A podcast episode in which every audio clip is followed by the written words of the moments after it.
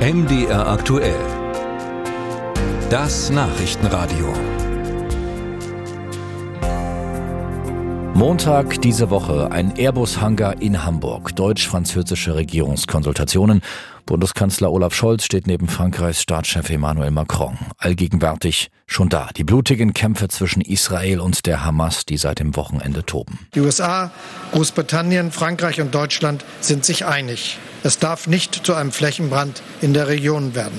Der es im Grunde schon ist, wenn wir uns die Zahl der Toten anschauen, auf allen Seiten. Wir stellen uns heute Morgen eine komplexe Frage. Wo eine schlüssige Antwort so weit entfernt scheint, lässt sich diese Eskalation der Gewalt irgendwie einfangen? Lässt sich die Lage in Nahost beruhigen? Wer könnte vermitteln? Vielleicht hat er ja Antworten. Gregor Gysi von den Linken, zuletzt drei Jahre außenpolitischer Sprecher seiner Partei. Grüße Sie. Schönen guten Morgen, Herr Hartlapp. Ist das aus Ihrer Sicht gerade eine neue Dimension da der Gewalt in Nahost? Haben wir diesen Flächenbrand bereits? Na, zumindest haben wir einen gefährlichen Brand, äh, der tatsächlich zu einem Flächenbrand werden könnte. Israel will ja die äh, Hamas ausschalten. Ich glaube immer, dass sowas deshalb nicht funktioniert, weil ja dann viele Zivilisten mitgetroffen werden. Da entsteht neuer Hass. Über neuen Hass entsteht dann wieder eine Hamas. Und die Hamas ist terroristisch. Sie will ja Israel vernichten. Genau das darf auf gar keinen Fall zugelassen werden. Aber deshalb ist es auch so schwer, eine Lösung des hm. Problems zu finden. Sie, Herr Gysi, haben einen jüdischen Background und Sie haben auch in der Vergangenheit in diesem Konflikt häufiger versucht zu vermitteln. Zum Beispiel 2021 zwischen Israels Premier Netanyahu und Palästinenser Präsident Abbas. Abbas, der wiederum der Fatah im Westjordanland vorsteht, die sich einen Machtkampf liefert mit der Hamas. Werden Sie so etwas oder etwas Ähnliches diesmal wieder versuchen? Na, ich werde es nur versuchen, wenn ich darum gebeten werde. Damals wurde ich ja darum gebeten, man kann sich ja da nicht so einfach selbst einbringen. Äh, was halten Sie denn davon, dass in einem Zweckbündnis zwischen den USA und China versucht wird, die beiden als Vermittler zu gewinnen? Nun steht China nicht direkt an der Seite der Palästinenser, aber auf jeden Fall näher als Biden. Biden wiederum sagt jetzt schon zu Israel, bitte die Kriegsregeln einhalten, was Israel wohl nicht unbedingt vorhat.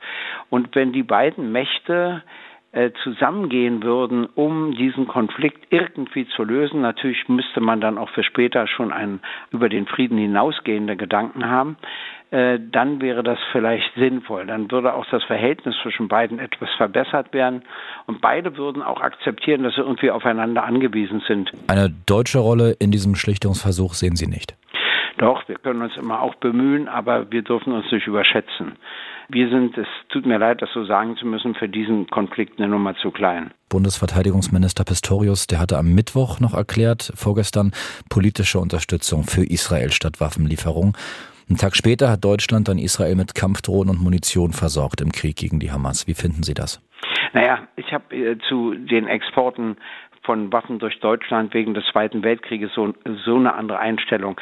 Aber wenn man schon unterstützt und wenn man auch sowieso weltweit Waffen liefert, dann kann man selbstverständlich auch Waffen an Israel liefern. Nur müssen wir wissen, die israelische Armee ist der Hamas sowieso überlegen. Militärisch hat die Hamas keine Chance gegen Israel, übrigens auch die anderen Nachbarländer nicht. Das Problem ist, wie man auskommen kann, so mit den Palästinenserinnen und Palästinensern, dass es keine Verbrechen mehr seitens der Hamas und auch nicht seitens Hisbollah gibt. Das ist die Kernfrage. Mhm. Lassen Sie uns abschließend nochmal zurückdenken an das Jahr 2008, 60-Jahr-Feier des Staates Israel. Da hatte die damalige Bundeskanzlerin Angela Merkel im israelischen Parlament dies hier gesagt. Diese historische Verantwortung Deutschlands ist Teil der Staatsräson meines Landes. Die Sicherheit Israels ist für mich als deutsche Bundeskanzlerin niemals verhandelbar. Jetzt hat Israel, Herr Gysi, am gestrigen Nachmittag Angriffe auf Syrien geflogen, auf die Flughäfen von Damaskus und Aleppo. Heißt äh, Israel als deutsche Staatsräson für Sie auch im Jahr 2023, dass wir so ein Vorgehen mittragen oder müssen wir das Wort Staatsräson umdefinieren? Müssen wir, sollten wir kritischer hinterfragen? Nein, das eine schließt das andere nicht aus. Das Existenzrecht Israels muss für uns tatsächlich Staatsräson sein. Daran dürfen wir niemals zweifeln lassen, nicht im geringsten. Das heißt aber nicht, dass wir unkritisch gegenüber der Politik der Regierung sein dürfen. Denn wenn jetzt äh, Angriffe auf Syrien gestartet wird, Syrien hat ja Israel nicht angegriffen, dann ist das natürlich auch wieder völkerrechtswidrig. Und äh, ich glaube, Israel will nur Zeichen setzen, will den Libanon warnen, will Syrien warnen, jetzt seinerseits Angriffe auf Israel zu starten, nur präventiv Kriege sind nicht erlaubt. Sagt Gregor Gysi von den Linken im Gespräch mit MDR aktuell. Ich bedanke mich ganz herzlich. Bitteschön.